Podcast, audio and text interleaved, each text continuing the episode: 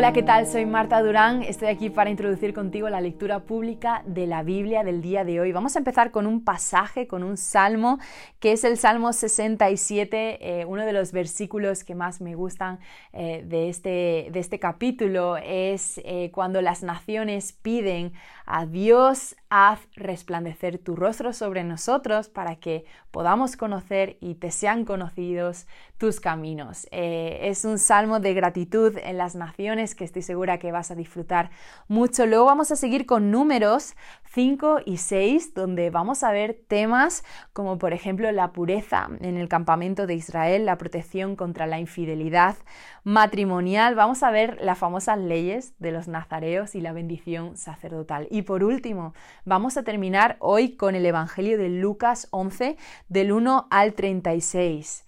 Aquí vamos a ver enseñanzas súper importantes que nos dejó Jesús, por ejemplo, acerca de la oración, aquello de Padre eh, nuestro que estás en el cielo, santificado sea tu nombre. También vamos a ver aquella famosa declaración de Jesús de pedid y se os dará. Vamos a, ver también aquí a, Jesús como ese príncipe eh, de los demonios. No hay ninguna potestad que pueda en contra del poder de Dios. La señal de Jonás ante la perversidad eh, del pueblo y la lámpara del cuerpo. Así que no te lo pierdas. Eh, antes de empezar a leer, em, pídele al Espíritu Santo que prepare tu corazón para que estés sensible a lo que Él quiere hablarte hoy en la lectura pública de la Biblia. El libro de Salmos, capítulo 67. Que Dios tenga misericordia y nos bendiga. Que su rostro nos sonría con favor. Que se conozcan tus caminos en toda la tierra y tu poder salvador entre los pueblos por todas partes. Que las naciones te alaben, oh Dios. Sí, que todas las naciones te alaben que el mundo entero cante de alegría porque tú gobiernas a las naciones con justicia y guías a los pueblos del mundo. Que las naciones te alaben, oh Dios. Sí, que todas las naciones te alaben. Entonces la tierra dará sus cosechas y Dios, nuestro Dios, nos bendecirá en abundancia. Así es. Dios nos bendecirá y gente de todo el mundo le temerá.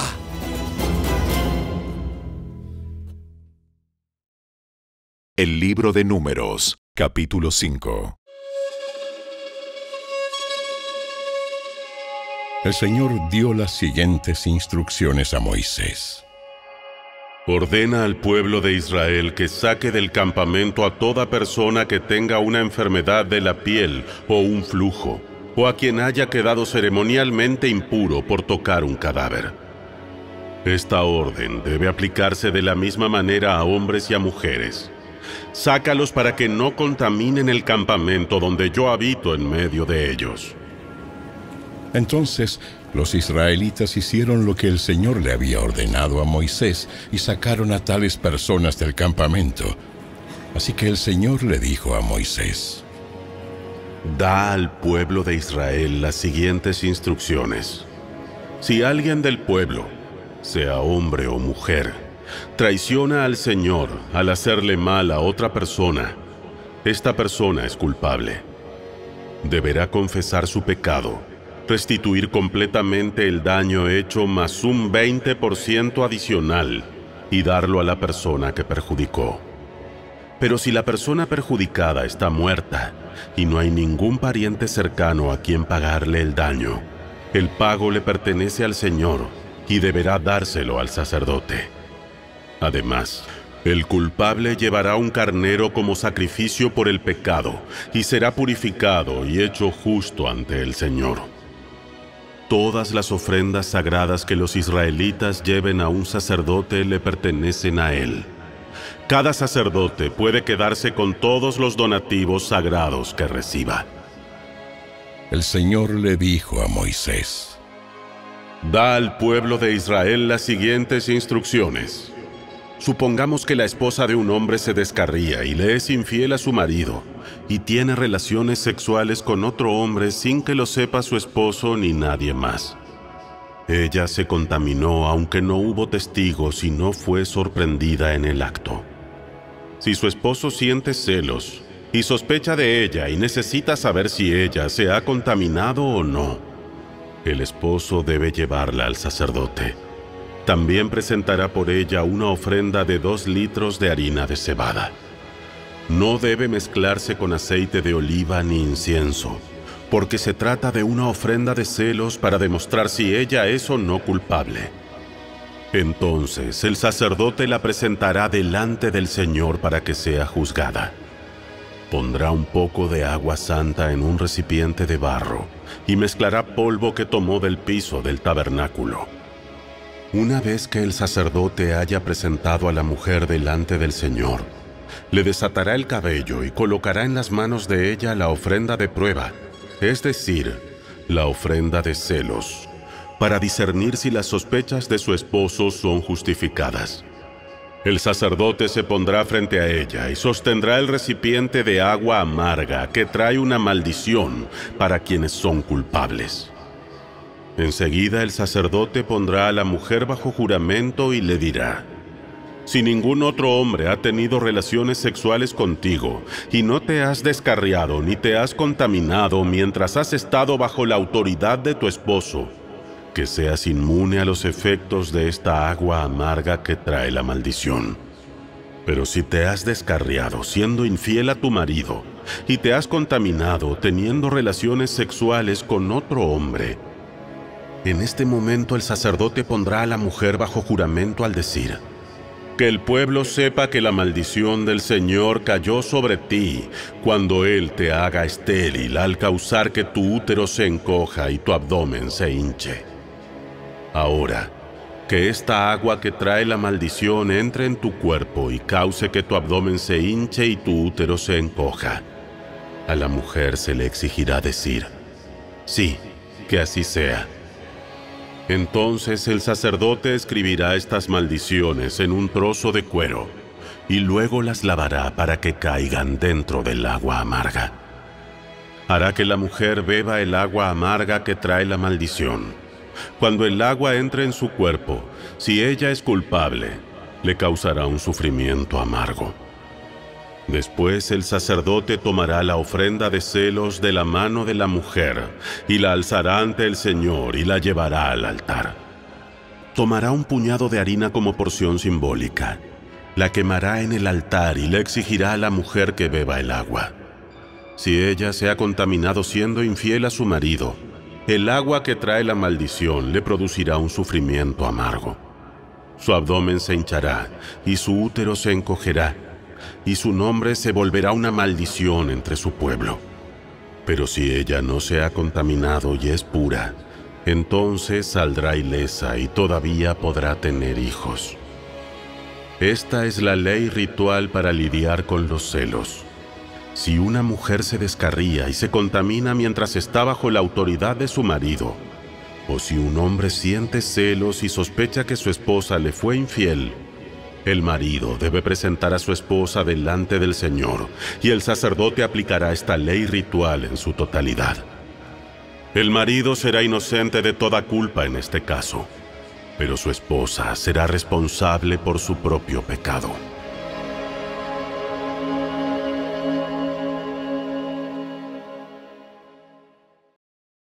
El libro de Números, capítulo 6.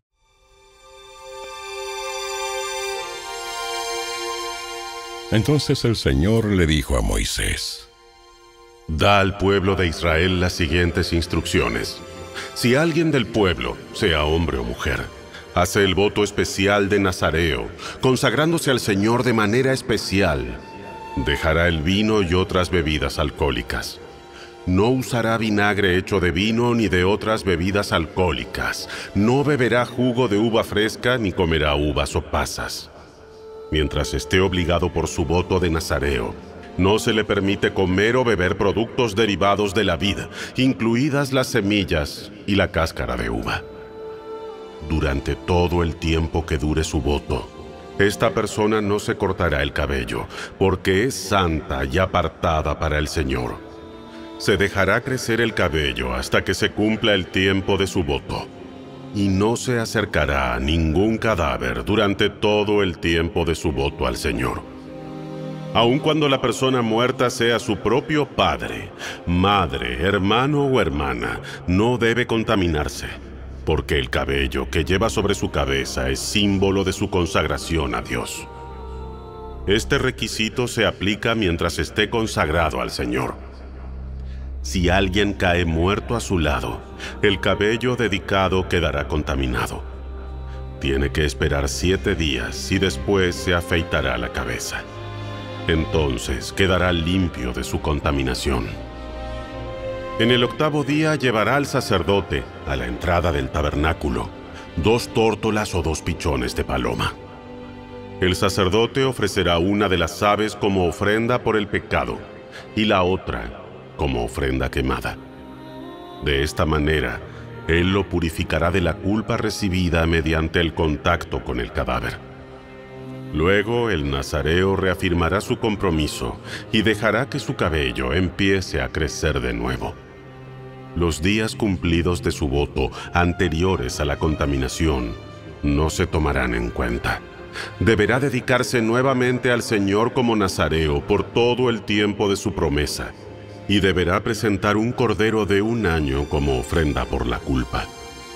Esta es la ley ritual para el nazareo. Al terminar el tiempo de consagración, deberá ir a la entrada del tabernáculo y ofrecer sus sacrificios al Señor un cordero de un año sin defecto como ofrenda quemada, una cordera de un año sin defecto como ofrenda por el pecado, un carnero sin defecto como ofrenda de paz, una cesta de pan preparado sin levadura, panes de harina selecta mezclados con aceite de oliva y obleas untadas con aceite de oliva, junto con las ofrendas obligatorias de grano y de líquido. El sacerdote presentará estas ofrendas ante el Señor Primero la ofrenda por el pecado y la ofrenda quemada. Enseguida el carnero como ofrenda de paz, junto con la cesta de pan preparado sin levadura. El sacerdote también presentará al Señor las ofrendas obligatorias de grano y de líquido. Después el nazareo se afeitará la cabeza en la entrada del tabernáculo. Tomará el cabello que dedicó y lo pondrá en el fuego debajo del sacrificio de la ofrenda de paz. Después de que el nazareo se afeite la cabeza, el sacerdote tomará una espaldilla hervida del carnero. También tomará de la cesta un pan y una oblea preparados sin levadura y los pondrá en las manos del nazareo. Entonces el sacerdote los levantará ante el Señor como ofrenda especial. Estas son las porciones santas para el sacerdote, junto con el pecho de la ofrenda especial y el muslo de la ofrenda sagrada que se levanta ante el Señor. Después de esta ceremonia, el nazareo podrá volver a beber vino. Esta es la ley ritual de los nazareos que juran llevar estas ofrendas al Señor. Si está a su alcance, también pueden llevar ofrendas adicionales deben asegurarse de cumplir con todo lo que juraron cuando se apartaron como nazareos.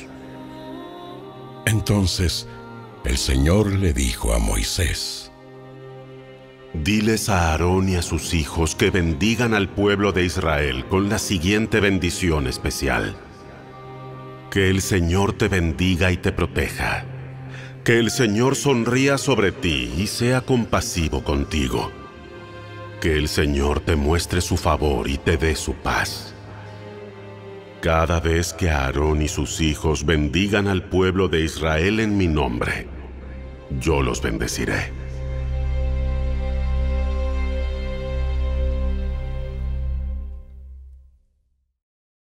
El Evangelio según Lucas, capítulo 11.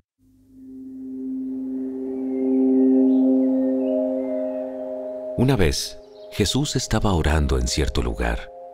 Cuando terminó, uno de sus discípulos se le acercó y le dijo, Señor, enséñanos a orar, así como Juan les enseñó a sus discípulos. Deberían orar de la siguiente manera. Padre, que siempre sea santificado tu nombre, que tu reino venga pronto. Danos cada día el alimento que necesitamos y perdónanos nuestros pecados, así como nosotros perdonamos a los que pecan contra nosotros. Y no permitas que cedamos ante la tentación. Luego utilizó la siguiente historia para enseñarles más acerca de la oración. Supongan que uno de ustedes va a la casa de un amigo a medianoche para pedirle que le preste tres panes. Le dices, acaba de llegar de visita un amigo mío y no tengo nada para darle de comer. Supongan que ese amigo grita desde el dormitorio. No me molestes. La puerta ya está cerrada y mi familia y yo estamos acostados.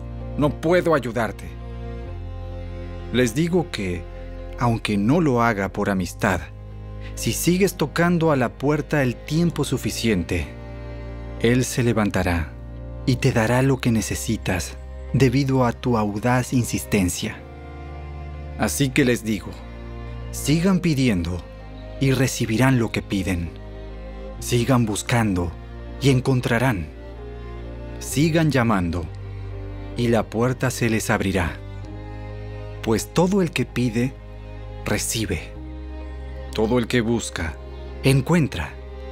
Y a todo el que llama, se le abrirá la puerta. Ustedes, los que son padres, si sus hijos les piden un pescado, ¿les dan una serpiente en su lugar? O, si les piden un huevo, ¿les dan un escorpión? Claro que no. Así que si ustedes, gente pecadora, saben dar buenos regalos a sus hijos, cuánto más su Padre Celestial dará el Espíritu Santo a quienes lo pidan. Cierto día, Jesús expulsó un demonio de un hombre que no podía hablar. Y cuando el demonio salió, el hombre comenzó a hablar. Las multitudes quedaron asombradas, pero algunos dijeron, Con razón puede expulsar demonios. Él recibe su poder de Satanás, el príncipe de los demonios. Otros, con la intención de poner a Jesús a prueba, le exigían que les mostrara alguna señal milagrosa del cielo para demostrar su autoridad. Jesús conocía sus pensamientos, así que dijo, Todo reino dividido por una guerra civil está condenado al fracaso. Una familia dividida por peleas se desintegrará. Ustedes dicen que mi poder proviene de Satanás. Pero si Satanás está dividido y pelea contra sí mismo, ¿cómo puede sobrevivir su reino? Entonces, si mi poder proviene de Satanás, ¿qué me dicen de sus propios exorcistas, quienes también expulsan demonios? Así que ellos los condenarán a ustedes por lo que acaban de decir. Sin embargo, si yo expulso a los demonios por el poder de Dios, entonces el reino de Dios ha llegado y está entre ustedes. Cuando un hombre fuerte, como Satanás, está armado y protege su palacio, sus posesiones están seguras, hasta que alguien aún más fuerte lo ataca y lo vence, le quita sus armas y se lleva sus pertenencias. El que no está conmigo, a mí se opone. Y el que no trabaja conmigo, en realidad, trabaja en mi contra.